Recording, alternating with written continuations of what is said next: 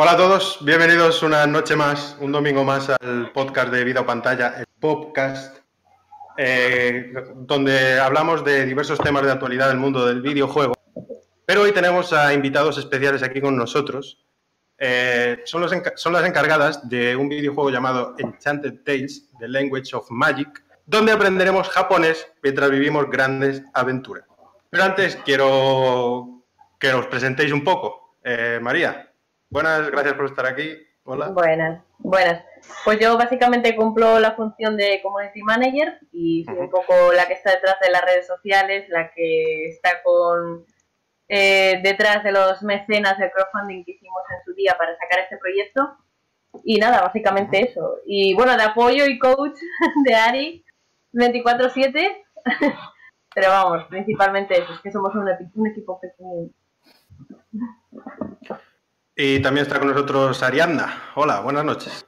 Hola, buenas noches. Eh, bueno, yo soy la desarrolladora y he trabajado bastante tiempo haciendo aplicaciones para de aprendizaje de japonés y bueno, eh, vi que se podía, podía ser interesante hacer un juego para aprender, más que nada porque tienes a personajes que te hablarán de ello. Y bueno, decidí lanzarme y he empezado a aprender un poco toda la parte esa de desarrollo de juegos y tal, y ahí estoy luchando contra ello, que es un mundo amplio, pero creo que está saliendo la cosa bien. Y bueno, como de costumbre, bueno, de costumbre menos Mónica, que aparece aquí de vez en cuando, eh, están mis compañeros también. Hola, Mónica. Hola. Yo soy la dueña de Hantaro. Hantaro es el hámster que habéis visto el otro día ahí en directo. También está conmigo Grace. Hola, Grace. Ay, eh, konnichiwa, wa, mm, watashi wa, mm, eh, Grace. No lo he dicho bien, pero sí improvisado. Bastante bien. Eh, también está con nosotros Rafa, como de costumbre. Rafa. Hola, buenas. Y el que se encarga de que veáis todo tan bonito, Miguel. Hola, señor Pistola. Ya que me vas a llamar, llámame bien, por favor. Señor Rifle. Buenas noches. Qué seco es. Bueno, pues vamos a empezar un poquito a hablar un poquito de vuestro juego. Vamos a empezar un poquito a hablar un poquito de vuestro juego. Está bien. Eh, lo primero, y con siempre que tenemos invitados, presentadnos un poquito el juego. ¿Qué es Enchanted Tales? ¿Cómo lleváis el desarrollo? Enchanted Tales es un juego para aprender nivel, eh, japonés desde, bueno, desde un nivel básico, desde cero prácticamente, aunque se, enseñas, se enseñan cosas bastante avanzadas porque lo que pretende el juego, entre otras cosas, es que vayamos aprendiendo mientras hablamos con los personajes. Así que al final eh, adaptamos el japonés al, al, idioma que necesita el juego. Es decir, eh, surgen expresiones, bueno, pues que no son comunes habitualmente en, en, enseñanza por eso, porque tenemos que meternos más, más a fondo en el, en el, japonés para poder hacer conversaciones. Entonces, eh, básicamente el argumento es que eh, un libro de magia importante ha salido volando hacia los subterráneos de la escuela de magia y Nami nos ha invocado como un espíritu de otro mundo para ayudarla a recuperarlo. Así que tendremos que irla guiando por los subterráneos, eh, donde encontraremos hojas de este libro que nos ayudarán a aprender japonés y a la vez a adquirir poderes con los que poder avanzar ante los peligros que nos encontraremos. ¿Y cómo surgió la idea de, de este juego? Pues básicamente eh, hacía tiempo que estaba buscando una forma de enseñar japonés de una manera más, eh, más cercana. Uh -huh. Al final, eh, además de ser el juego una motivación, el hecho de que los personajes te puedan hablar en japonés y tú estés en medio de la trama y, es, motiva más y hace el, que, el idioma sea más, más asimilable. Porque, bueno, sabes de qué están hablando y te interesa lo que están diciendo. Claro, es una buena forma de introducir el japonés también. Eh, bueno, hemos estado probando el juego, hemos estado probando la demo. Eh, creo que tenemos impresiones bastante positivas, todo el equipo de Vida o Pantalla. Pero quiero que ellos os propongan algunos temas también sobre, sobre el propio juego.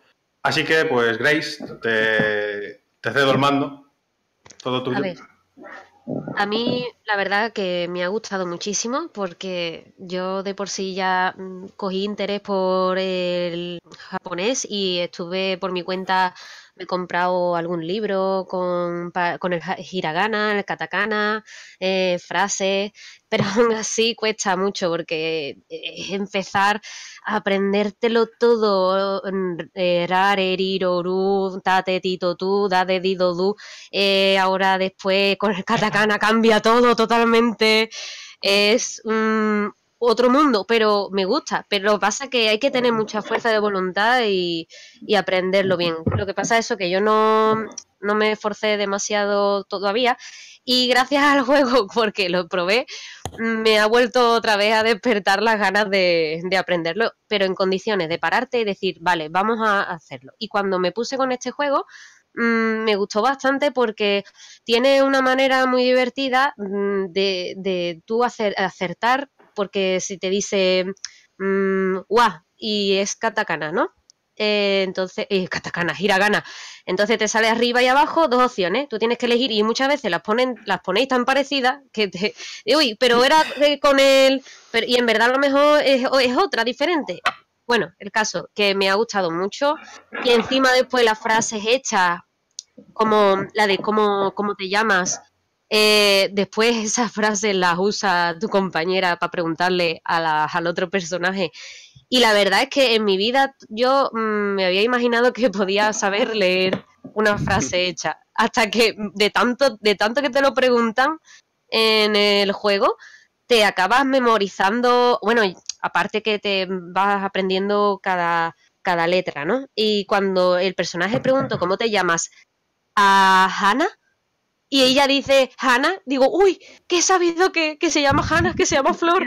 Me puse todo contenta. Después sí, me cuesta mucho lo demás porque no te acuerdas. Y además el fallo mío es que creo que lo deberíamos de hacer todo es apuntarnos las frases hechas y, y memorizarlas bien y aprenderlas bien, porque después las van a usar en la historia y te quedas un poco fuera de lugar porque dices, uy, uy, pero esto qué significaba y, y- y intentas como memorizar, eh, recordar qué significaba cada, letra. Pero está muy bien, yo lo recomiendo mucho para, aprender japonés en condiciones. Y eso que te despierte el interés si siempre has querido. La verdad lo veo también como un buen complemento si ya de por sí estás estudiando japonés. Y yo quería deciros, eh, ¿siempre es el juego en una mazmorra? Nunca... Sí, sí. Eh, a ver, es, es en una mazmorra, pero los escenarios van cambiando bastante. Por ejemplo, en cierto momento llegaremos a un poblado. Sin spoiler, sin spoiler. ¡Oh! Pobre no. Spoiler. Vale, Porque es que Eh, tiene voy la a- lengua muy, muy... voy a explicarlo de otra manera. Pobrecito. Eh, Pobrecito. básicamente, eh, estás siempre eh, por debajo de, de la escuela de magia, porque estás, de hecho, bajando cada vez más eh, diferentes niveles. Pero las cosas por ahí no son como nuestro mundo. No estás todo el rato en sitios con las mismas características. Entonces, sí es verdad Como que hay que- mucha mazmorra, pero también hay Mm. eh, escenarios muy, muy diversos por, bueno, pues por condiciones de, de la propia de la ambientación. historia y de la historia. O sea, al final lo que se trata es lo que queremos intentar o queremos intentar que cada nivel sea totalmente diferente y que cada nivel te cuente su propia historia y bueno, al final que todo tenga un nexo de unión entre todos los niveles. Entonces sí, hay, hay la demo que habéis jugado es una especie de dungeon típica donde te encuentras monstruos y tal, pero luego ya pues, la cosa va evolucionando. Además queremos que eh, exista la necesidad de que eh, tengas que hacer hechizos, o sea, conseguir hechizos con los ejercicios, entonces vamos aumentando poco a poco la complejidad y que realmente necesites hacerlo para continuar con el juego. Claro, está muy bien. Vale, pues es que si no me pongo a hacer yo preguntas, a ver si los demás... No, pero adelante, Grace, y para eso estamos. Eh, dejo es- otra, venga. Vale, eh, es el- la demo es el verdadero principio, o sea, ya mm, en esta demo la que hemos jugado es el principio del juego en sí, o, o aparte el juego cuando lo compres eh, es otra historia, o empieza de otra manera, me refiero. ¿Ya del tirón empiezas así? Sí, eh, aunque vamos a mejorar cosas, de hecho estamos trabajando y de hecho hay una cosa que quería decirte. El problema que tuviste para con las frases no es que tengas que ir apuntando, es que todavía va a haber mejoras sobre eso. Por ejemplo, va a haber Ah. voces y va a haber otras herramientas de aprendizaje. Pero en general el primer nivel va a ser más o menos lo que viste, pero aún estamos haciendo mejoras y cambiando temas. Claro, me salió también la opción de entrenar y diccionario y me gustaría usarlo, pero como estaba en blanco, porque me apetece, ¿no? Repasarlo todo para aprenderme las, frases bien y, revisar los hiragana y los katakana. Pero está bien, está bien. Me gusta. sí, eso son, eso son cosas que vamos a ir introduciendo. Eh, lo que pasa es que, bueno, de momento es eso. Estamos avanzando un poco en los niveles y, y luego ya eso bueno, con intención de mejora. Sí, vamos a darle un repaso a todo. Poco a poco. ¿Cómo es ese proceso de mejora? ¿Recogéis feedback de propios jugadores? Eh, sí. Sí, a ver, hay dos cosas. Por un lado, eh, estamos probando con gente cercana. Eh, por otro lado, bueno, pues incluso la mejora también depende de lo que vamos avanzando porque al hacer nuevos niveles surgen, digamos, cuestiones de trama o, ideas de, habilidades, de hechizos de personajes que se van cambiando en los niveles anteriores. Y luego vamos a hacer también, pues eso, unas pruebas betas ya con gente de fuera para hacer eh, más mejoras y, bueno, terminar de perfilarlo todo. Eh, bueno, cedo el turno a otro compañero, Rafa.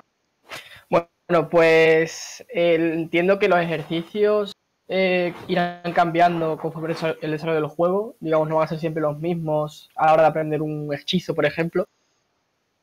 No, eh, a ver, eh, van a cambiar los contenidos, pero el ah. formato de, ejercicios va a ser siempre el mismo porque es el más, digamos, es el más efectivo. Entonces, sí. No, no, no, sí, sigue, sigue. Entonces, bueno, básicamente queremos mantener siempre un mismo formato, entre otras cosas, para que con las pruebas y y eh, mediante datos que recopilemos ir mejorándolo para que cada vez funcione mejor. Eh, ¿Y creéis que puede ser un poco repetitivo?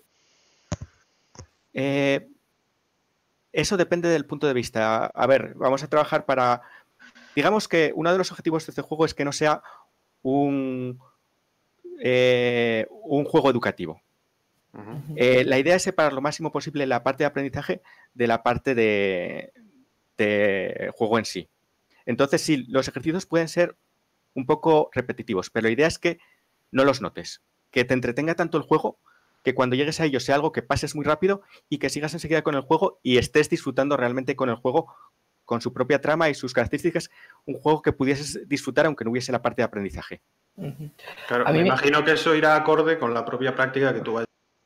Claro, al final es asimilar al final es asimilar conocimientos. Es lo que decía. Eh, madre mía, se me acaba de olvidar el nombre, perdona. ¿Yo? Sí. Grace. Eso, Grace, perdona. Eh, al final lo que decía Grace, eh, se acabó quedando con, con, O sea, se dio cuenta de que estaba aprendiendo cómo se decían determinadas cosas y al final es eso. Puede parecer repetitivo, pero al final tiene un fondo. Es, es, es el fondo de que te quede asimilado lo que es lo que, vamos, en japonés. Pero es que incluso te sale automáticamente. Ya hay algunos que dicen, este es, este es mm. Por ejemplo, el de mm, que es N. Bueno, no es una N, pero parece, ¿no? Entonces, como que, ya hay cosas que va automáticamente, este es este, este es este, va rápido. Va bien. sí, la verdad. que te cortamos. No, eh, no tranquilo. Eh, la verdad es que a mí Sí, sí, oye, aquí... Eh, la verdad es que a mí me ha gustado bastante el cómo aprenderlo, porque sí que es cierto, como dice mi compañera Grace, que se te queda en la cabeza cuando vas haciendo el ejercicio una y otra vez. Eh, y otra cosa que me surgió la duda cuando estaba jugando, digo, ahora a mí me ha gustado, ¿no? Esto de aprender un idioma de esta forma, bueno, aprender un idioma, aprender cosillas, ¿no? Y a lo mejor creéis que vais a llamar la atención a un gran público, o solo a lo mejor aquel que tenga curiosidad por los idiomas, o por el japonés concretamente. Bueno, eh, realmente la cuestión es que el público del japonés en este caso es bastante amplio. Es decir, estamos hablando de gente que le gusta el anime, gente que le gusta el manga, gente que le gustan los juegos de origen japonés. Entonces, no es solamente para gente que quiera aprender un idioma, sino en general para gente que le interese esta cultura. Aparte, luego de eso, tenemos pensado hacer juegos con otros idiomas si este funciona. Pero en principio, eh, el objetivo es eso. Eh, o sea, el objetivo de este primer juego es, por así decirlo, la comunidad interesada en, la cultura japonesa. Claro, ese es el objetivo. Vale, eh, tengo más preguntas. ¿Yo sigo adelante o...? Eh, No, no, ¿puedo no, sí, por yo? favor. Continúa lo que Sí. ¿Puedo claro. hacer una pregunta? Sí, sí. Sí, claro. Eh, ya que estáis hablando de, de la cultura japonesa y el anime, los mangas, yo quería preguntaros por los diseños de los personajes, porque es que Eh, es- eso también lo iba a preguntar yo. estoy enamoradita de Nami, o sea, es la típica chica kawaii de un anime, eh, y quería preguntaros pues- si os habéis basado en algún manga o en algún anime para hacer los personajes. Pues la verdad es que curiosamente está basada en una persona real, que bueno, no puedo decir nada sobre ella, pero es alguien que conocí yo y eh, básicamente le encantan eh, los zorros y bueno, por lo demás el dibujo pasé al dibujante una foto suya. Así que salió perfecta. Qué guay. Te odio un poquito ahora mismo, Mónica. Que me has dejado De sin nada. preguntar. Pero Nami precisamente nos ha traído problemas, ¿te acuerdas, Ari? Sí, Ah, sí. pues- nos la Sí. censuraron, nos ¿Ah, sí? censuraron a Nami, sí, consideraron los de Google, Google Play. que era contenido sexual. Madre mía. Fuerte. Ellos. Sí, tuvimos que quitar la imagen de ella, nos dio mucha rabia porque al final es, Claro. es representa un poco el juego, ¿sabes? Porque es el primer, la primera persona que ves, nos dio mucha rabia. Pero bueno, cosas, ¿no? No Lo- sabía, lo- Bueno, luego- Luego os preguntaré alguna cosilla de Google Play, ya que lo habéis mencionado. no sabía Eh, que los de, los de continúa. Google estaban en contra de los furros. Bueno, en Eh, realidad en este caso fue por el escote. Ya, ya me Sí, fue un escote. Um, bueno, hacer. tenía otra pregunta y es que no tengo dos más. Es que ¿en qué juegos más o menos os habéis inspirado? ¿Qué juegos mira- miráis a la hora de hacer el apartado jugable de, de este juego? Es difícil contestar a eso porque ha ido cambiando tanto la idea Mm. de juego. A ver, eh, empezamos un poco con una idea tipo RPG Maker. De hecho, antes de eso teníamos una idea un poco de novela visual y ahí podría hablar de algún juego de escuela de magia que habíamos visto. Pero ahora metimos una parte de.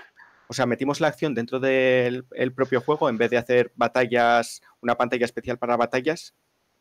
Y al final, pues. eh, eh, no hay una inspiración clara, o sea, es, es más la estética eh, que, bueno, sabéis vosotros mismos de varios juegos que, que son así, y de hecho hoy en día indies eh, se ven un montón de ellos.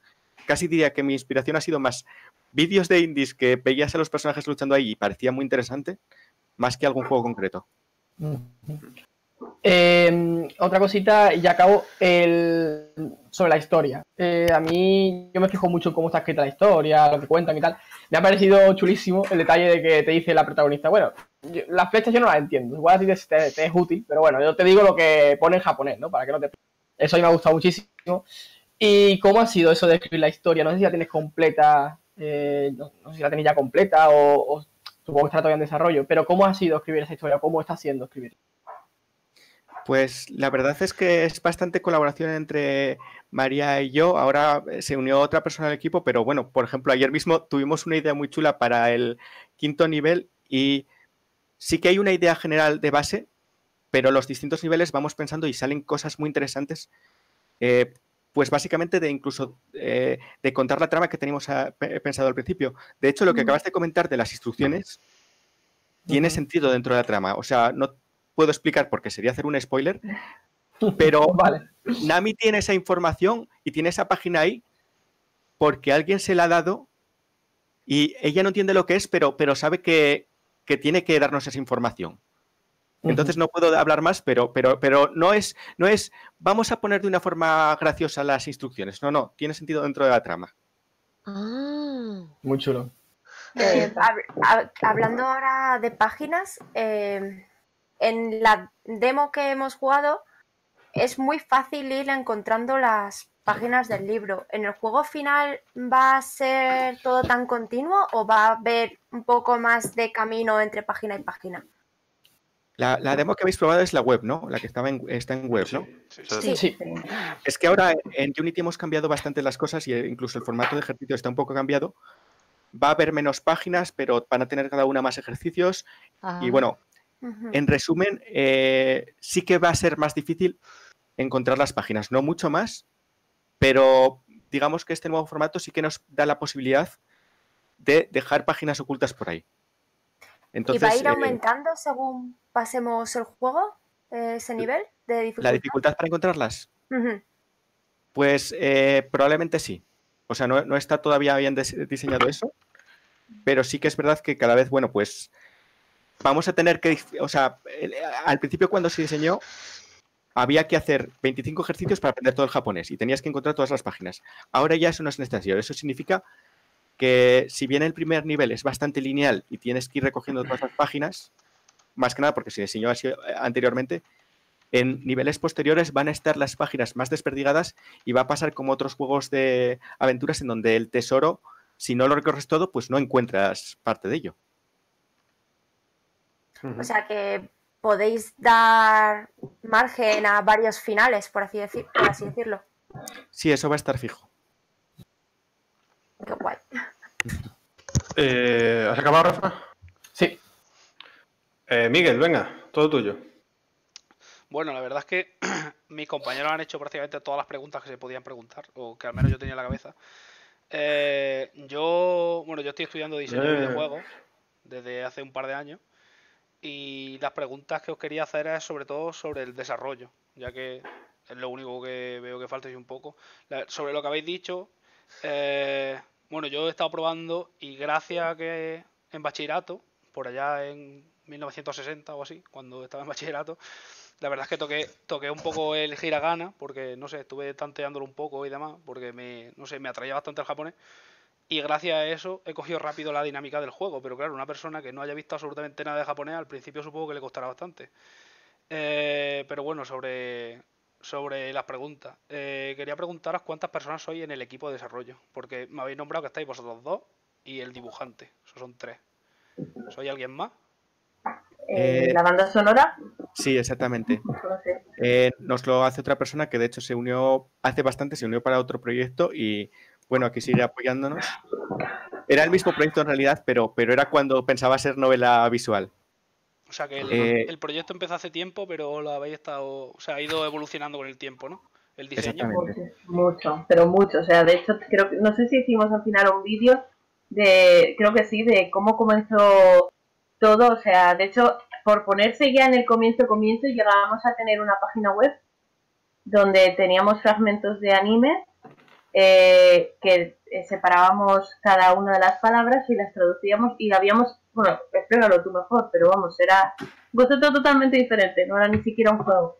Sí, sí, la verdad es que ahí prácticamente se puede hablar de una evolución en 10 años, en donde, bueno, hay aplicaciones web, eh, páginas web, o sea, aplicaciones para móviles, otros intentos de juegos, otros intentos con otros idiomas. Entonces, al final, la verdad es que hemos avanzado bastante y respecto a la parte de, programación, eh, empecé haciéndolo en formato web eh, con algunas librerías que había por ahí. Eso nos empezó a dar problemas para sacarlo a Android y terminamos en, en Unity, que yo pensaba que iba a ser un quebrador de cabeza y al final, oye, me está pareciendo sencillísimo de utilizar. Tienes que aprender muchas cosas, obviamente, y adaptarte a su sistema, pero incluso María os puede contar que ha estado trabajando en ello en la parte de diseño de juego. sí, a mí. Lo bueno de Unity es que al ser multiplataforma luego puedes sacarlo como quieras. Si, habéis empezado con web, el problema es, el problema es luego sacarlo a Android, por ejemplo. Sí. Había formas, pero digamos que tenían eh, eran problemáticas. A, veces fallaban. Quebradero de cabeza, sí. Entiendo a qué te refieres. Bueno, quiero decir que el juego está, que no se ve, pero está en la store de Google, que lo podéis descargar. Sí, pero esa, eh, versión tiene problemas, ¿eh? O sea, eh, hay gente a la que le funciona y hay gente a la que no.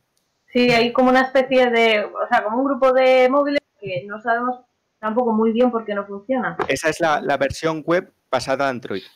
Entonces, el, motivo de que te pasa la Unity es eso, que, que hacer una versión mejor. Claro, porque para que funcione con todo. Bueno, con respecto a, que esté en Google para descargar, eh, como todos sabéis, el mundo este de los videojuegos móvil y aplicaciones en general está muy en auge ahora mismo. Y quería preguntaros que cómo es el proceso de publicar un juego en, Google Play. Vale, eh, tengo bastante experiencia porque vengo con aplicaciones y la verdad es que en Google Play, sobre todo comparado con otras, con otras plataformas, es relativamente sencillo. Si acaso lo que más la me ha dado es eh, los sistemas de claves para que no te lo puedan copiar y estas cosas, bueno, o sea, por, seguridad y por confirmar y tal. Pero por lo demás, eh, eh, lo más que tienes que hacer es pagar 20 euros para tener la o sea, para abrir tu tienda. Y luego a partir de ahí puedes colgar con bastante facilidad y tiene unos controles bastante laxos, quitando lo que nos pasó con Nami. Por lo demás, eh, es una plataforma bastante cómoda, incluso que te favorece que tus aplicaciones eh, suban bastante rápido si son, si son un poco vistas. Eh, había probado también con, con Apple y Apple da más problemas en ese aspecto. Son más exigentes más exigentes, eh, es más difícil que te encuentren en la plataforma si no te dan publicidad, tienes que pagar más y tienes que pagar cada año. Es, eh, piensa, está más pensado para empresas grandes. Bueno, eh, la otra vez que tuvimos, le dije, les bueno, le dije que si podían dar algún consejo a la gente que nos ve sobre cómo iniciarse en el mundo del desarrollo de videojuegos y os quiero hacer la, os proponer la misma, la misma pregunta. ¿Qué consejos le dais a, la gente que se quiere iniciar? Hacer algo muy pequeño. Eh, Unity funciona muy bien. Eh, recomiendo empezar por Unity, pero sobre todo es eso. Pensad una pequeña, eh, buscad algún juego que, que, os guste, pequeñito de estos indies tontos. Cuanto más pequeño mejor y hacer solo eso. Porque aunque parezca muy pequeñito, luego da muchos quebraderos de cabeza. Entonces, empezar con algo muy pequeño es la mejor manera de no, frustrarte. Luego ya cuando hayas visto lo que te cuesta hacer eso, ya puedes dar el salto, pero si empiezas con una idea más grande, como encima las ideas que tenemos, luego van creciendo solas, claro. Acabas eh, frustrándote mucho porque ves que, es inabarcable. Eh, bueno, ¿tenéis alguna pregunta más, compañeros? Yo tengo una más. Sí, ¿Descartaríais la opción de añadir al juego eh, como yo es porque no entiendo de desarrollo de videojuegos, no sé el trabajo que tiene eso, entonces no sé si a lo mejor añadirle eh, la pronunciación a algunas frases. Eh, de hecho, la idea es que al final todo el juego tenga voz. Hoy me ha, que otro miembro del equipo que se me ha olvidado mencionar de verdad. Eh, es importante. Exactamente. Eh, quien va a poner la voz de Nami, que es quien aparece, quien habla casi todo el juego, eh, ya está dentro del equipo, por así decirlo, y ya me ha enviado las primeras voces. Entonces, si todo el juego va a tener voz, además eso es, cuando, cuando escuches, es cierto que, entender por los kanjis y tal cuesta un poco más y sobre todo da pereza. Pero cuando oigas la frase eh, pronunciada por la persona, una frase que ya has oído varias veces en los ejercicios, eh, automáticamente va, a ser eh, saber lo que está diciendo de forma automática y eso al final te recompensa mucho. Y luego sí puedes leerlo y como has escuchado lo que es, te vas a dar cuenta que efectivamente conoces los caracteres, sabes cuál es cada palabra. Pero, eso despierta mucho también el interés. Exactamente, tienes toda la razón en cuanto a lo de la pronunciación, o sea, es imprescindible, es algo que nos, o sea, tiene, digamos, algunos problemas, pues porque voy a necesitar para las partes de japonés contactar con más gente japonesa, pero va a estar seguro. Pero si hacen falta voces, me ofrezco, ¿eh? Lo que queráis. Muchas gracias. Eh, o sea, a, raíz de esto, es que, queremos volver a recalcar que estamos trabajando en dos líneas diferentes. Una es eh, evolucionando con los niveles y otra es de haciendo esas pequeñas cosas, que bueno, son pequeñas pero son grandes a la vez, como el tema de las voces, también. O sea, estamos trabajando dos líneas porque como tenemos una entrega fijada, por así decirlo, en, agosto, queremos tener el juego y luego ya evolucionar, ya rematarlo o, terminarlo del todo con todos estos... Es que además se nos han ido ocurriendo muchas ideas interesantes que queremos aplicar, pero que si las empezamos a meter ya ahora, no va a estar eh, para agosto. Y más que se os van a ocurrir. Sí, sí, es que... Pero vamos, que no queremos eh, no terminar el juego por meternos en otras cosas, porque al final uno se, se expande demasiado y no llega a lo que al final del juego, que son a veces son solo 10 niveles. Si no, para una segunda parte ya no, pasa nada. Sí, sí, esa segunda parte también está ahí en nuestra mente. Eh, hay muchos planes. Habéis dicho que tenéis una, una fecha fijada para el posto. Eh, ¿Cuánto tiempo lleváis ya con el desarrollo del juego? Oh. Eh, básicamente, o sea, si cuento, según está el proyecto ahora mismo, aproximadamente un año. Pero eh, realmente, antes de este proyecto hubo otro anterior, que de hecho reutilizamos toda la parte de aprendizaje, así que casi podríamos decir dos años. Eh, bueno, eh, ¿tenéis algún tema más que proponer, compañeros? yo quería preguntar a María sobre la parte de las campañas de marketing o las redes sociales. ¿Cómo ha tenido, qué aceptación ha tenido el juego entre los, seguidores? Pues la verdad que eh, para empezar nuestra la, parte que más a nivel de marketing repercusión tuvo fue lo, cuando estuvimos eh, buscando la financiación del crowdfunding que ahí es cuando vimos realmente que todo lo que hacíamos en las redes sociales tuvo una repercusión real, porque al final conseguimos eh, eh, la financiación para continuar el proyecto.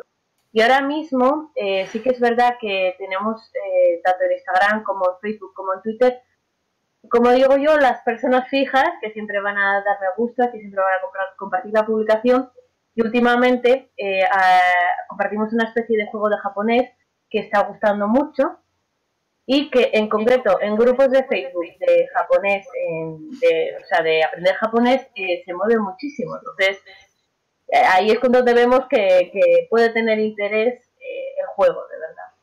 Y yo creo que, bueno, a ver, tampoco estamos dando tanta promoción porque, este, porque vamos, tenemos una fecha de, de salida del juego ya terminado y ahí es cuando ya va a ser pues, eh, pues comprar anuncios, eh, moverlo muchísimo más, vamos, ya aplicarse completamente en, materia de marketing. Y sobre todo, bueno, de momento, de tener eh, algo que, enviar a la gente para que pruebe. Sí, porque ahora, a ver, nosotros también ahora tenemos un poco el, gustillo este de, ah, es que está, ah, todavía hay que pulir mucho, hay que cambiar mucho, hay que, mm, que si hay, hay que testear esto, que hay error de este tipo, error del otro, entonces bueno, pues está siempre, ese, vamos un poco en ese perfil bajo, pero siempre eh, eh, publicando cada día cuál cómo va mejorando, cómo se va adelantando, que vamos subiendo de un nivel de otro. Entonces, bueno, estamos un poco ahí en ese perfil bajo hasta que lo saquemos. No sé si responde. ¿Alguna que se llama por ahí? Miguel, Rafa. ¿Veis? Bueno, eh, habías dicho, María, que eras la eh, ¿Te ha cortado? ¿Te ha cortado? Sí. sí. Bueno, eh, María, nos habías dicho que eras la community y explícanos un poco qué hace un community manager. Pues básicamente ese es el encargado de pues lo que estábamos comentando antes, de las funciones de marketing, de contacto con el cliente, contacto con, en este caso, con los mecenas, eh, pues, eh, pues contacto con la gente para realizar entrevistas, un poco toda la parte, llevar todas las redes sociales, eh, llevar eh, el blog, llevar la página web, todo. O sea, en, principio es un poco toda la parte, la cara visible del juego en este caso. Entonces, bueno, es un poco lo que me, cuando me preguntan a alguien, me pregunta alguien cualquier duda del juego, salvo que no la sepa responder yo, me pongo en contacto con, en este caso, Ari, y luego yo ya soy el, la, la, persona que media entre la persona que pregunta y Ari. Sea, básicamente es eh, bueno, pues juego tremendísimamente interesante del que estaremos muy atentos desde vida pantalla y seguramente hagamos algún análisis cuanto podamos. Y bueno, eh, en el podcast siempre tenemos algunos temas para hablar de actualidad del mundo del videojuego. Y esta semana hemos tenido un nuevo State of Play, este nuevo formato que tiene PlayStation de mostrarnos cosas nuevas. Como este año no está en L3, pues han copiado un poquito a Nintendo y nos han hecho un PlayStation Direct. Eh, hay algunas cosas tochas en el. Ha habido algunas cosas tochas en el State of Play, otras no tanto. Pero quiero saber de todos qué es lo que más os ha llamado la atención del State of Play. Luego repasaré algunas de las cosas más importantes que tengo aquí apuntadas sobre, sobre lo que ha dado de sí ese directo, pero me gustaría saber qué es lo que más os ha llamado a vosotros del State of Play. Rafa. Pues a mí la verdad, tirando de nostalgia, me lleve. Porque por los otros títulos ni soy fan de Monster Hunter ni de Final Fantasy. Y en general la verdad es que me ha llamado más atención el remake que llega ya mismo, el 25 de octubre si no me equivoco. Y muy atento. Sé que no es una gran versión, parece, porque quizá no sea de los mejores remakes que se han hecho hasta ahora, porque tenemos también el listón muy alto con Crash y con Spiro. Pero yo creo que Medieval va más en el camino del Master que del remake. Sí, sí, eh, yo estoy de acuerdo. Lo que pasa es que creo que se vende como remake, si no me equivoco. pues me lo están vendiendo muy mal. claro, es que lo, a donde voy. El título realmente es Medieval Remake, pero habrá que probarlo también porque no sé si lo habéis jugado todos, pero el control de Medieval ya era tosco. Era muy, muy cara. Ya para la época ya era bastante capucillo. Estamos, hablando de Play 1, ¿eh? O sea... Claro. No me acuerdo. había juegos, han pasado un par de años. Había juegos de, tenía un juego en Play 1, el Colin McRae, que eso se movía que daba gusto, ¿eh? Y era Play 1. Miedo, pero... Me daba miedo de chica. El caso es que me Pero a ti te da miedo todo ahora también. No, el caso es que... de los yo te entiendo, Grace. Yo te entiendo, de verdad. Los, que los ruidos de los zombies eso me daban miedo. Yo no quería jugar, me daba Pero el caso es que si hablamos de remaster, pues no tienes que tocar el control, porque bueno, simplemente tocar los gráficos, las texturas, poco más. Pero si haces un remake, tienes que renovar un poco el control. No sé si es que ha sido la idea de decir, queremos conservar ese, esa esencia de Medieval con ese control, o es que han dedicado menos tiempo a esta versión. En cualquier caso, yo estaré detrás de esa versión y la querré comprar porque yo tengo en Play 1 y, también juego el 2 y me parece una saga maravillosa y que ojalá de pie a que veamos algo nuevo, en, ya no en PS4, sino quizá en la, en la siguiente generación. Bueno, de todas formas, el juego sale el 25 de octubre, o sea que de aquí a allí pueden pasar muchas cosas. Grace. Eh, eh. yo, el. Ni el Medieval, ni el Monster Hunter, ni el Final Fantasy VII. Yo, el Away. El Away. El, de la, el, de la ardilla voladora. Ha sido amor a primera vista. No, no me había informado nunca de ese juego. Bueno, ¿cómo te va a informar si acaba de salir? Eh, pues a mí que me encantan los animales. Ver ese mundo abierto en el que mm, vas a poder ir a tu bola, eh, encontrándote con animales salvajes, eh, esos colores. Y, aparte he leído que tiene un comentarista que va a estar comentando como un documental, como lo que tú vas haciendo. Me encanta. Yo tengo unas ganas de probar eso. Yo, yo que me encantan los paisajes y de verlo todo y de curiosearlo todo, yo soy una ardilla. Voy a sentirme peluda ardilla. yo me voy a sentir como una ardilla. Yo es el juego que me ha encantado ver allí. Eh, Aria, ¿qué te ha llamado a ti más la atención del State of Play? Bueno, si lo habéis visto, que no sé. No, no puedo decir mucho porque encima en el campo de consolas no, no manejo nada en absoluto. Encima ahora mismo con lo del juego es que he abandonado completamente la posibilidad de hacer nada lúdico en el mundo de los videojuegos, así que no os puedo aportar nada hoy. eh, María, ¿tú has visto el State of Play? Oh, yo sí, yo sí. El Predator. o sea, a mí me, para empezar, cuando empezaba a ver lo que era, decía, eh, ¿esto qué es? ¿Y por qué está empezando a molar tanto? ¿Qué es esto? ¿Qué es esto? ¿Qué es esto? Y veo, y veo de repente el Predator ahí, o sea, ve, lo típico ahí en, Invisible, y yo, no, ¿qué me estás contando? Y, estoy súper intrigada con este juego. Bueno, este que será una especie de Viernes 13. Sí, sí, sí, tiene pinta de, del, del mismo bueno, de hecho, en la descripción, un multijugador asimétrico en el que la élite con una tremendísima potencia de fuego y otro jugador va a controlar al depredador. es que, por favor. Ah, pero eso va a estar guay, te va a reír. Mm. me voy a reír yo, con miedo que me va a dar eso. Ya ves, tú vas a elegir al Predator siempre. Exactamente, sí. Eh, Mónica. Hola, Mónica. Pues, hola. Os voy a decepcionar un poco porque no he visto el Ah. directo. y eso que soy súper, súper, hiper, hiper mega fan de Sony, pero eh, sí que he estado leyendo sobre una nueva versión de PlayStation para los Days of Play. Eh, ¿Puede ser que la hayan anunciado también? ¿La anunciaron en el directo? Sí, la consola te refieres. Anunciaron una nueva versión de. Límite de edición. Una nueva edición Sí. limitada de PlayStation. Sí. Que me parece... Está bastante chula.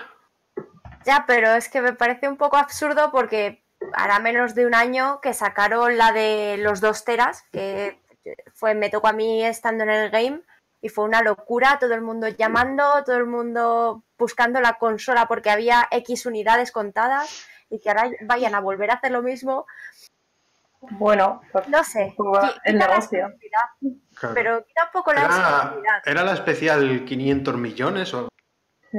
Sí, que además era preciosa, era azulita con el mando transparente también azul, preciosa. Y pero que lo, o sea, lo he estado leyendo estos días y así como otra versión limitada, pero sí sacaron hace poco y además que han anunciado la 5, que es que no, ¿Cuántas, ¿Cuántas han vendido no ya? basta. 90 millones, casi 100.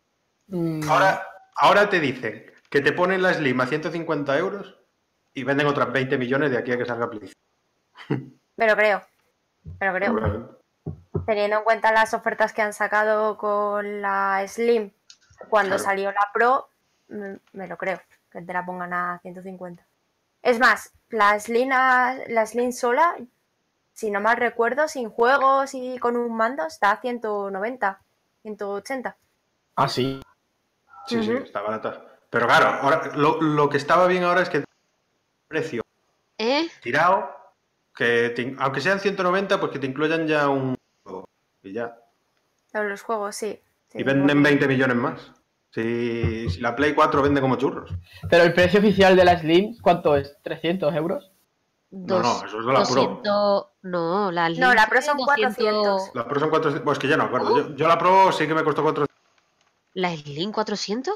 No, no, no, no, no, 400. La Slim eh, está entre los 300. Salió a los 300, yo creo. Pero fue bajando muy vastamente. Hombre, Sí, no duró mucho porque a mí me costó 220 Claro. 22 con juegos. 230 me costó a mí con el Bloodborne. Sí, sí, sí, a mí también por el estilo. Y ya os digo que sola está. Sola la de 500 gigas está a nada, 190, 180 en el sitio más barato. Atento a lo que la regalan en Nesquik, ¿eh? Que esa es otra. A ver cuánto va a costar la edición limitada. Porque no sé si han dicho precio. No he visto nada, no he leído nada de precio. Eh, pues dame un segundo, Depende. lo compruebo. Porque la de dos, la de dos teras eh, No, no, no. creo que eran 300 euros o 350 creo que fue, que no está nada mal porque te incluía los dos teras y el mando. Eh, así que esta no, no creo que sea muy, muy, muy cara porque No, no, no han, no han dicho precio.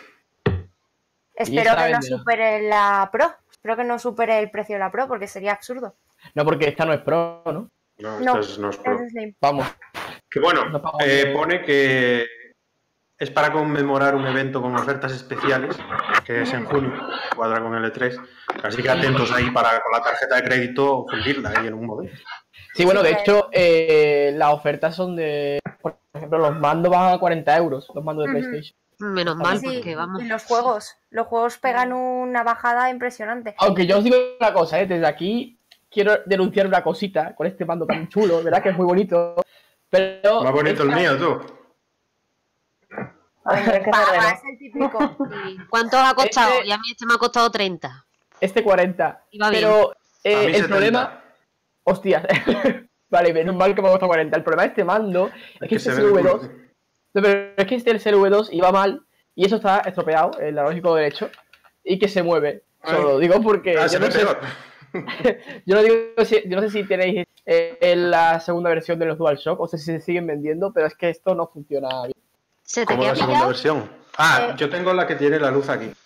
Claro, Vale, el V2, Pues es el esa es, V2. la- ese es el V2, sí. Y tiene fallos. Yo no sé si lo estoy entendiendo, eh, pero tienen fallos. Yo sé que este, el normal, lo fundí jugando. Mierda, he encendido la Play. ¿Me vais Lo fundí jugando al Gran Turismo de tanto acelerar le fundí un poco el botón y el coche ya solo me aceleraba un 90%. pero, pero, ojo, eh, el, el, V2, sobre todo me refiero al mando azul, eh, porque yo tengo el V2 del negro y no pasa nada. Que sí, tío, que quito ya el mando la Xbox de ahí. Que ocho años, ocho años, y esto no se rompe, esto lo lanzo por la ventana y vuelve. Y no le pasa nada. Tienes razón. Yo estoy de acuerdo. inmortal, inmortal. A ver, tres. Que se... Los mandos de Play. Eh, este sí que dura. No tiene ni yo. ¿Sabes, ¿Sabes cuál es el mando que menos dura? Este, este es el que menos dura. Este se te cae un poco al suelo y lo parte por la mitad. Ya ves. Pero, a ver. Ya apaga la pantalla del ordenador y todo, macho. En, en sí, lo que es mando mando es mejor mando el del Xbox que el de la Play. Sí. Claro, eso es así. Totalmente. A mí me parece más cómodo el de la Play. Pero eso es a lo que te acostumbres. Yo cojo el de la Play y se me juntan los dedos detrás.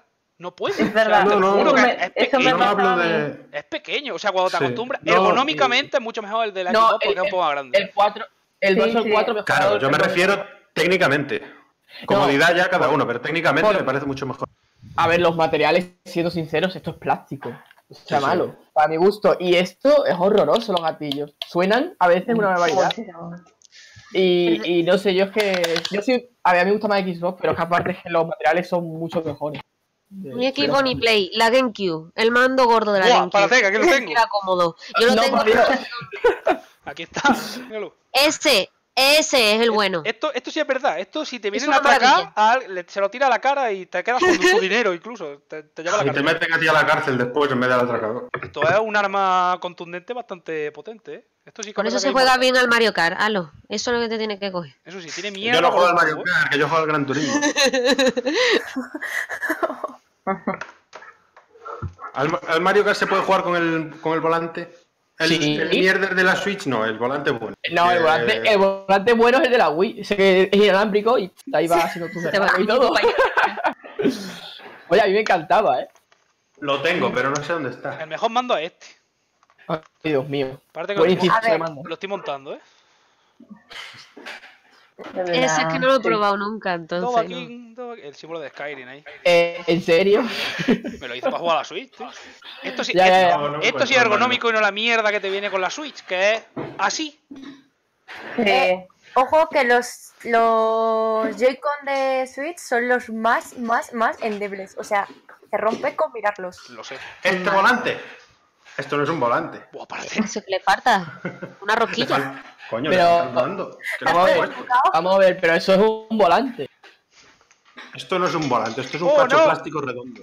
Pero a ver, ¿tú puedes conducir un coche de Mario Kart con eso? Pues ya está. Sí, claro. Vale. Pero, claro, pero yo a mí lo que me mola es conducir. ¿Eh? Pues no lo sé porque me ha cortado. No sé lo que quería decir. ¿Qué? Se te corta. Claro, tú a esto pones que por cierto, esto está muy mal hecho, porque tú esto lo pones aquí, pero después para quitarlo flipas. Vamos a sacar todos los mandos que han salido la historia de los videojuegos. Que está inteligente. Pero, vamos a ver, Halo tiene, tiene un agujero detrás para darle para arriba al mando y, sacarlo. Era para inteligente. Lo que no tengo es la leva de subir marcha. Bueno, estamos hablando de mando. ¿El tema es el mando? No. El tema en el podcast, esto... querida Grace, es el que surge siempre. Que surja, pero después te pega dos horas el podcast. Otro mando. Madre mía, vale, venga. bueno, el de la Play 2 también era bastante resistente. Sí. Sí, era, era mejor que el de Play Era 4. resistente, yo conozco amigos que, que, se han cargado como 12 mandos ellos. O sea. Están a 5 euros en el game. Sé que la. Bueno, pero. Eh, a ver, vamos a, vamos el a ser joystick, claro El joystick se pelaba, tío. O sea, eso, ¿qué cojones es eso? Sí, es verdad, yo tengo uno pelado. O sea, pero. ¿De qué materiales pues hacía eso? Se me ha pelado, tío. ¿De piel de rinoceronte era? Oye, oye, que el de equipo. El de equipo tío, lo pelado también. El de equipo está pelado también, ¿eh? No hay. Bueno, Pero que la- vamos, a, vamos, vamos dejar ya el tema de los mandos, que se nos va de las manos. Vale.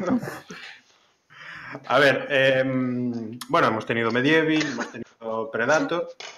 eh, tenemos también un nuevo DLC de. Bueno, nuevo DLC. DLC de Monster Hunter World. Eh, Iceborne. ¿Jugáis a Este Monster Hunter? maravilloso juego de mierda. Que no. Menos mal, menos mal. ¿Cuánto hate? Cuidado, cuidado lo que ha dicho. Es broma, Eh, bueno, eh, hemos tenido otro juego eh, que se llama, River Bond, Que le ha gustado mucho a Miguel durante Madre el mía, había una sandía que tenía una espada ahí. Digo, increíble. Digo, ya está. Me la acabas de vender. Yo cuando vi a la sandía corriendo, bueno, lo primero es que simplemente el apartado artístico es una absurda. Es que es absurdo, es, es una maravilla.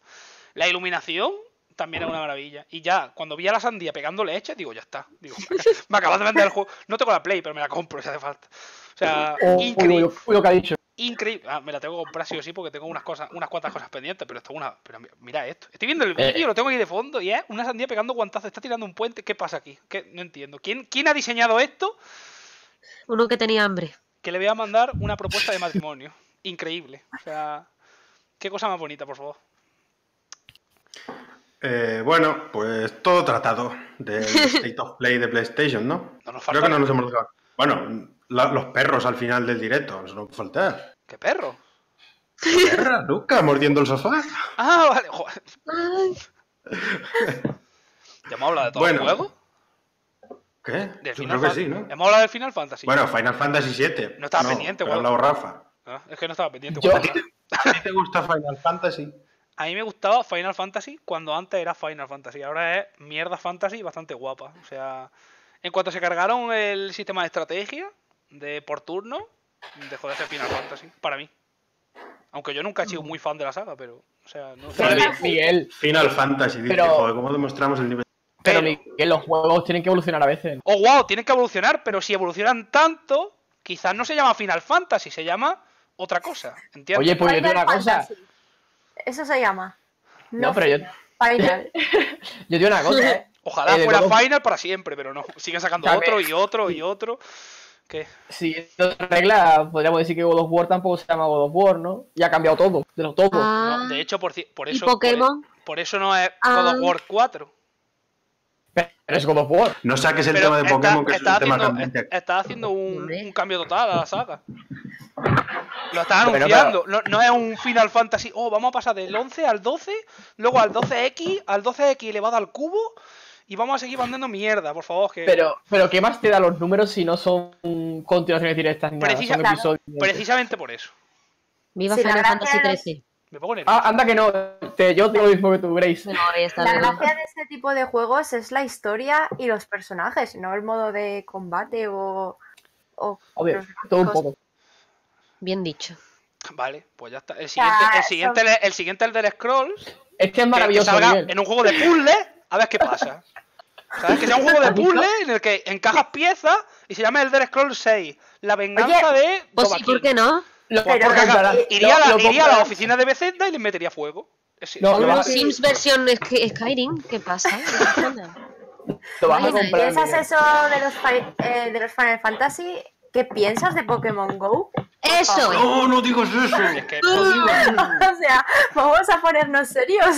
Ya la hemos Sí, liado. sí, Mira, espera, espera, espera, espera, espera. Miguel, ¿qué te parece Pokémon Escudo y Pokémon ojo, ojo lo que te iba a decir, ¿eh? O sea, Pokémon Go me ha aportado bastante más diversión que las últimas cuatro sagas de, de Pokémon, porque son basura. Las últimas cuatro. Tú lo has ves- tú ¿Por cuál vamos? hecho. O sea, la Pokémon Espada y Escudo es la octava, ¿no?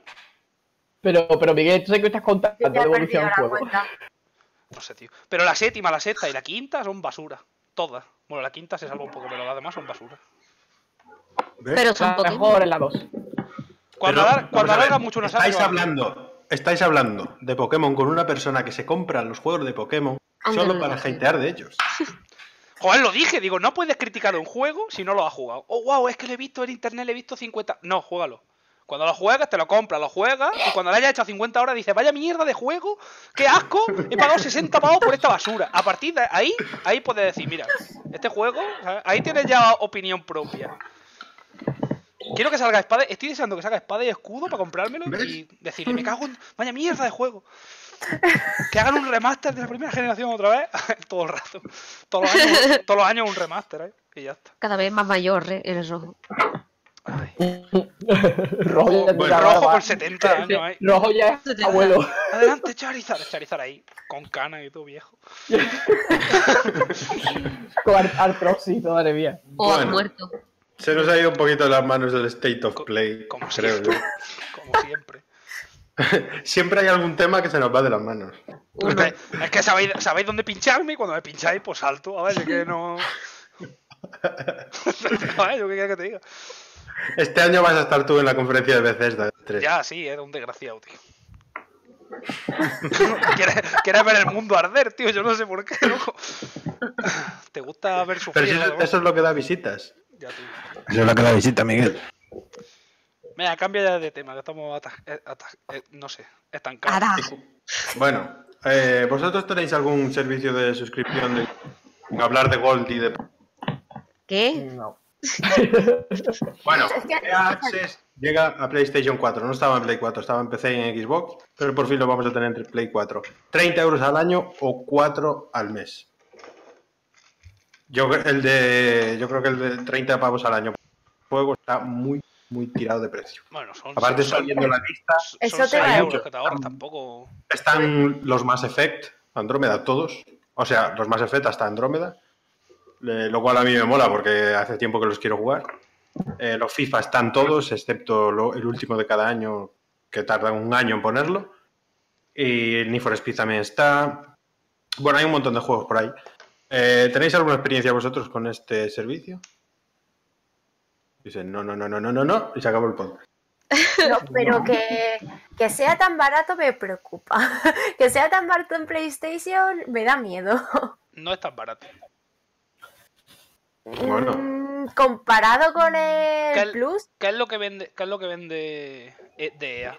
EA qué es lo, lo que más suele vender al año. El Ahora FIFA y el Battlefield de turno.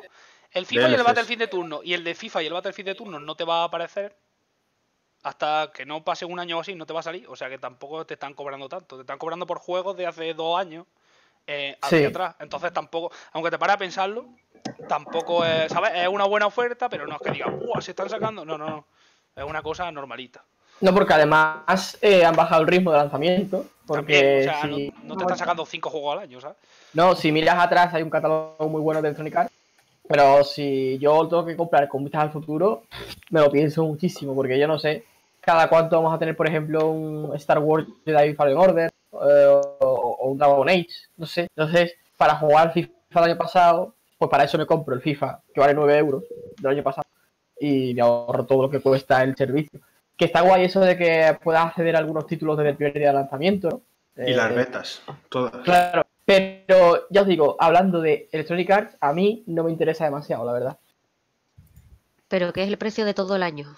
Sí, 30 pues está muy bien. Si yo pago ¿Cuánto es el PlayStation Now? ¿15 euros? 15 al mes. Yo pago al mes 15, Te pagas el PlayStation Now. Porque puedo, ¿vale? Bueno, a ver. Oh, oh, cuidado. Que antes no me pagaba ni el. No sé, si yo puedo pagar eso, imagínate el que le guste. Ea. Está muy bien de precio. No, no, sí, sí, el precio está bien, pero por eso, porque ofrecen ya poco. Yo prefiero el juego en físico, pero bueno. ¿Conocéis el juego de Alice Madness Returns? Sí. Sí. Eh, ese sí, sí, sí, creo recordar. ¿No era de Electronic Arts? Pues, ahora, pues ahora me has hecho dudar. Pero puede ser. Ese? Puede ser porque, eh, Electronic Arts tiene licencias de película. Salió en Play 3 si no mal recuerdo. Sí, sí, sí. el P3. ¿Creéis que está en, en ¿Creéis que está en el servicio este? Pues mira, voy a mirarlo ahora mismo. Bueno, no sé. ¿De ahí viene tu nick? Porque si está. Yo lo pago enseguida. De ahí, pero de ahí viene tu te nick. Pagas un mes para jugar ese juego y ya. mira. Ese, ese. Ese, Me encanta. Me encanta. Y a mí, y a mí, estoy enamoradita. Bueno, algún día, un tour. Eh, siempre tenemos en el podcast una sección a la que llamamos Club del Juego. Que hoy no la, bueno, donde es como el club del libro, pero con juegos, donde traemos un juego y hablamos de él. Pero esta semana no lo vamos a hacer básicamente porque se nos ha olvidado preparar. Eso es así. De hecho, ¿lo tenía eh, o no? ¿No tenía nadie? No, no, no, no. Nadie. Bien. Pero hacemos una ronda ya que estamos jugando.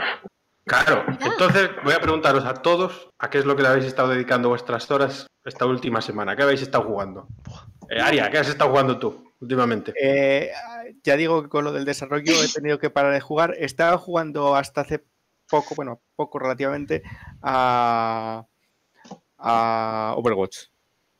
pero con el desarrollo he tenido que parar de jugar a todo porque o sea, no, no me queda un segundo libre. Bueno, pero habrás jugado tu juego, ¿no? Para probar los mapas nuevos y esas cosas, ¿no? Sí, eso sí. Pues ya está, Más te... Bastante, ¿eh? Pero he de decir que lo que he probado tenía bugs que ya hablaré con la desarrolladora. Cuando, cuando tenga una versión que diga, Buah, ya no hay prácticamente bugs, me la pasan a mí, que yo soy un maestro de encontrar bugs. O sea, de voy a, de pedirte el juego sin pagarlo, tío. Yo, no, no, no. Me da igual, como si me lo das por cacho, yo es que soy. Bueno. Eh, eh, a, ver si me, por favor, que me contrate. Que me contrate alguien de QA porque es absolutamente increíble. O sea, la cantidad de bugs que me encuentro, yo no sé cómo. Es que con deciros que en la presentación de un juego de PlayStation, o sea, estábamos jugando el juego y de repente la cámara se fue, se, se fue del plano y, tuvimos que reiniciar el juego completo y los desarrolladores estaban flipando, en plan de, no nos había dado nunca este error. En, uno, en unos eh, PlayStation Talents, o sea, uno de los juegos que, o sea, supongo que eran los que le habían dado el PlayStation Talent, que era una desarrolladora, fuimos allí a, a probar el juego y los desarrolladores detrás nuestra, yo, probando, yo jugando, encontré un bug y que directamente sé lo que pasaba porque, o sea, simplemente cuando, cuando más o menos entiendes algo de, diseño y desarrollo de videojuegos, en cuanto te metes en un bug, sabes lo que está pasando. Sabes cuál es el fallo. Pero ellos no se habían encontrado con ese bug y estaban detrás mío diciendo, ¡Wow! Es la primera vez que veo eso. Hablando entre ellos, yo, ¡ay Dios! que me acabo de cargar el juego yo solo, ¿sabes? Y no sé si llevaban como dos años y pico haciendo el juego y no habían visto ese bugs nunca. Y yo, ¿en serio, tío? tengo que venir de aquí a encontrar los vuestros bugs. Justo antes de salir, que es que salía ese día, ¿eh? por la tarde el juego. Y yo, en serio. Sí, sí, sí. sí. muy fuerte. Y así con todos los juegos. ¿eh? Todos los juegos que eso, me encuentro con bugs. Ese fue. ¿Hace cuánto fue eso? Maravilloso. Eso fue hace. Fue cuatro meses o así. El juego de, de Masira. De Curiosamente, el tiempo que llevan sin invitarnos a ningún evento de Play. Eh, María, ¿a qué le has estado dedicando tus horas? Pues eh, el último mes me he pasado todos los días. Bueno, es que yo tengo Xbox solo, ¿vale? O sea, eh, ya partiendo de eso. me he pasado, ahora me estoy pasando el Resident Evil 6 y el Resident Evil 5 a la vez. Qué manía tiene la peña con los Resident Evil, tío, con el miedo que da. sí, el control yo lo detestaba, pero a niveles... Con el miedo que dan. Oye, estoy de acuerdo. El, miedo da el control, no el juego. Exacto. El, el, control es lo que más está, pero para ¿no? Y el Sea of a tope también, porque me encanta Sea of Creo que es mi juego de. como es mi preferido, por así decirlo. No sé si alguien lo ha jugado con Game Pass. Sí. Pues Dani está jugándolo, pero no está hoy aquí. En podcast. No sé dónde está. Mangante de verdad. Mónica. Pues yo es que estoy viviendo en mi tienda Movistar porque trabajo ocho horas al día, súper frustrante. Entonces, lo único que juego es a los juegos que vienen de muestra en los móviles a los que enseña la gente. Así que el Angry Birds, un titulazo. No, bueno, eh, tengo ahí varios títulos pendientes. Tengo el Masira aún pendiente, que Sergio, por favor, no me mates, en plan, tengo que analizarlo, pero es que no, no, no, no mi cabeza no da para más. Es verdad, y después me estás metiendo a mi prisa, vas a sacar un... Tú tienes enchufe en algún lado. y tengo el Resident Evil, el Resident Evil, ya veis, desde enero, que no... Le tengo ahí, que me la deja mi primo y que no, no puedo. Y a ver si saco tiempo, me llevo la Play a, la tienda ahí. perdona, pero es que es el último recurso, o sea, tengo que realizar el juego. Eh, Rafa. que me maten. Eh, sí, sí.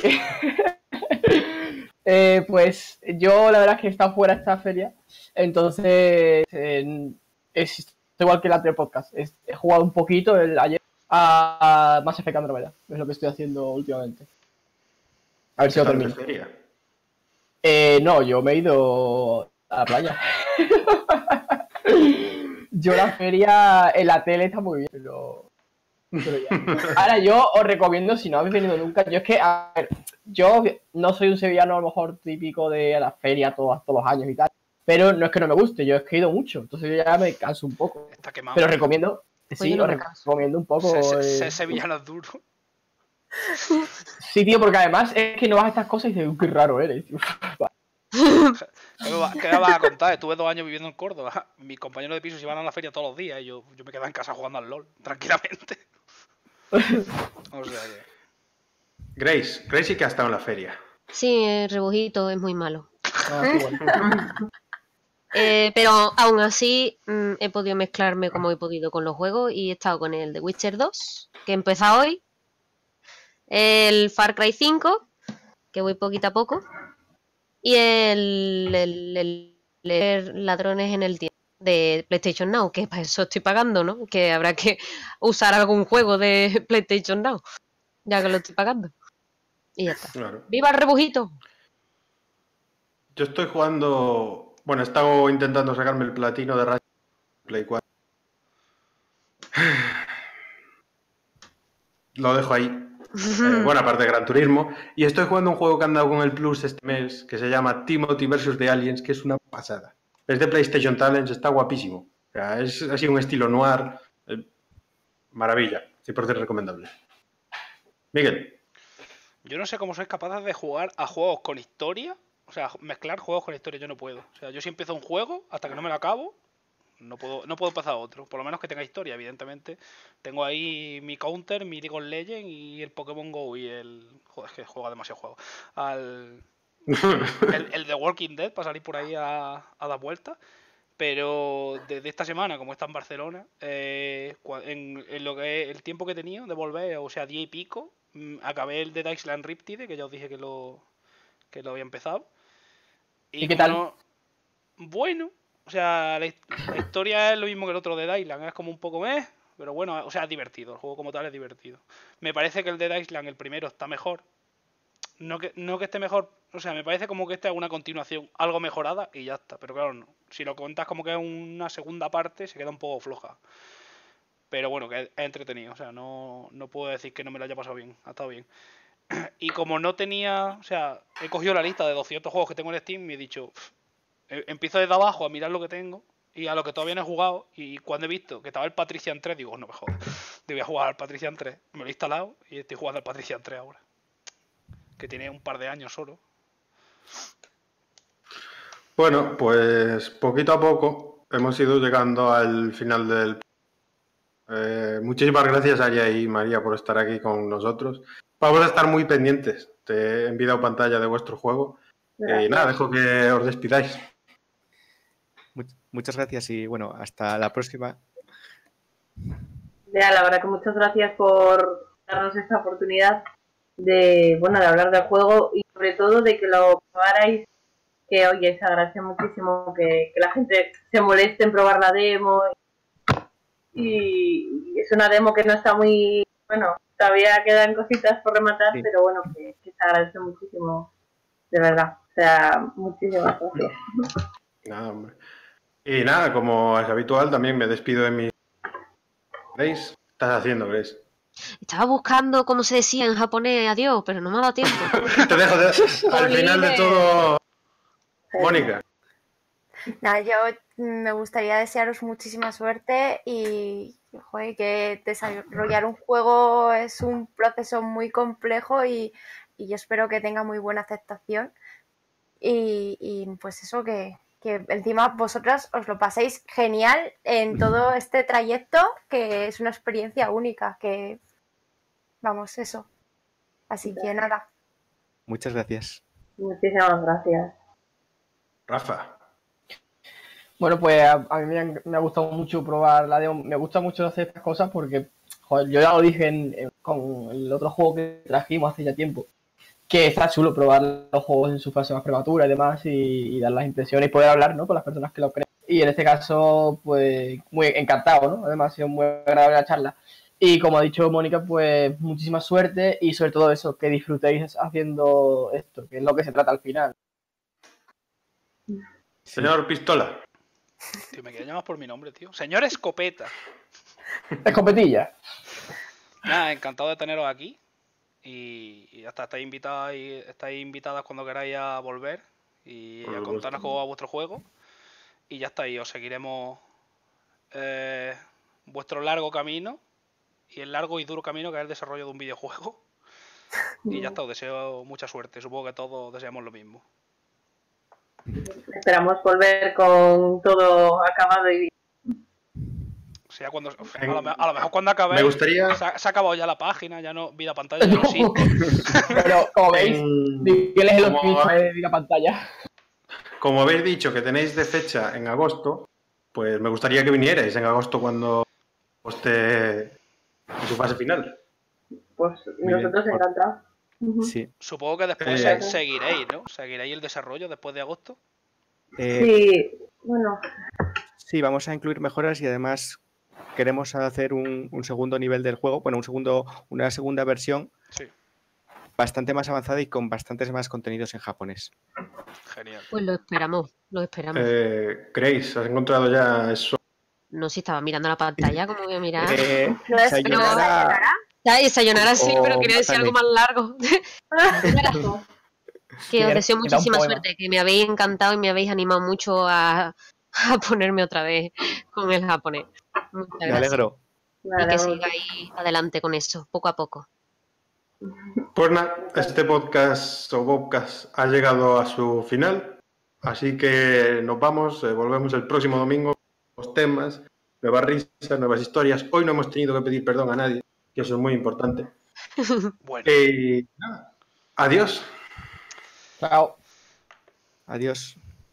Adiós.